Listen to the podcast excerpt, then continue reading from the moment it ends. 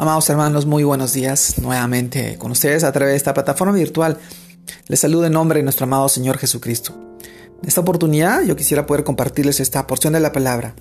Esta vez la encontramos en el libro de Proverbios, capítulo 20, versículo 27, que dice, Lámpara de Jehová es el espíritu del hombre, la cual escudriña lo más profundo del corazón. Proverbios, capítulo 20, versículo 27.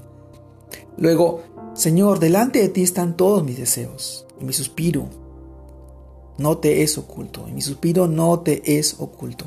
Salmos capítulo 38, versículo 9. Nada es secreto para Dios. Amados hermanos, la autoconciencia que está en el espíritu del hombre es un don de Dios. Como dice 1 Corintios capítulo 2, versículo 11. Porque ¿quién de los hombres sabe las cosas del hombre? Sino el espíritu del hombre que está en él. Así tampoco nadie conoció las cosas de Dios, sino el Espíritu de Dios. Es la capacidad del Espíritu de revelar el porqué de las acciones de manera que no tenemos excusa de no saber lo que estamos haciendo. Por eso se compara a una lámpara que alumbra y examina todas nuestras disposiciones y motivos frente a la voluntad revelada de Dios. Todos los seres humanos tenemos la capacidad de discernir lo bueno y lo malo. Pero cuando conocemos a Cristo, nuestra conciencia se agudiza con la palabra de Dios y entendemos lo bueno y lo malo a la luz de la revelación de Dios, de su palabra.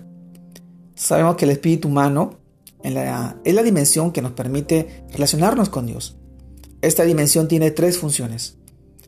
La institución espiritual, que es la que recibe todas las impresiones de Dios y que percibe todas las ideas espirituales, como dice 1 Corintios 2.14, pero el hombre natural no percibe las cosas que son del Espíritu de Dios, porque para él son locura, y no las puede entender, porque se han de discernir espiritualmente. La conciencia o nuestra lámpara interior, que es la facultad común que de todos los hombres para discernir entre el bien y el mal, como lo dice Hebreos capítulo 13 versículo 18, orad por nosotros, pues confiamos en que tenemos buena conciencia deseando conducirnos bien en todo. Y la comunión es la función que nos impulsa a tener una intimidad con Dios. Como dice Salmos capítulo 25 versículo 14, la comunión íntima de Jehová es con los que le temen, y a ellos hará conocer su pacto.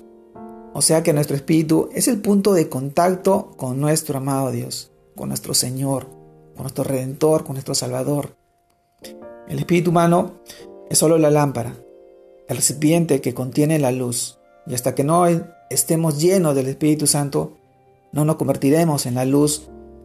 Por eso es tan importante recibir, la, recibir a Cristo Jesús en nuestros corazones, para que la luz de Él llegue a nuestras vidas, a las demás personas, por medio de su Santo Espíritu. Solo Dios puede ponernos cara a cara con la verdad que Él nos conoce profundamente, que dice que conoce todos nuestros deseos y aún Nuestros suspiros no les son ocultos.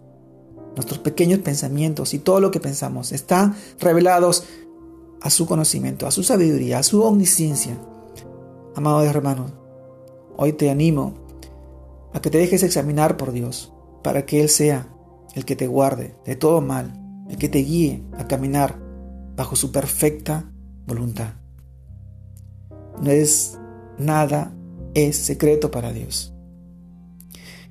En este tiempo es cuando nosotros debemos rendirnos y postrarnos y darle toda la honra y toda la gloria y toda la exaltación a nuestro amado Dios, al que está vivo, al que está presente en cada instante, en cada lugar, en cada pensamiento, en cada actitud, en cada comportamiento, para que tú puedas recibir las bendiciones y las promesas en tu vida, en tu familia, en la vida de tus hijos, en la vida de todas las cosas que tú harás, porque Él te ama y quiere lo mejor para ti.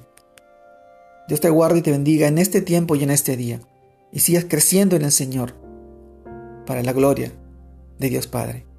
Dios te bendiga.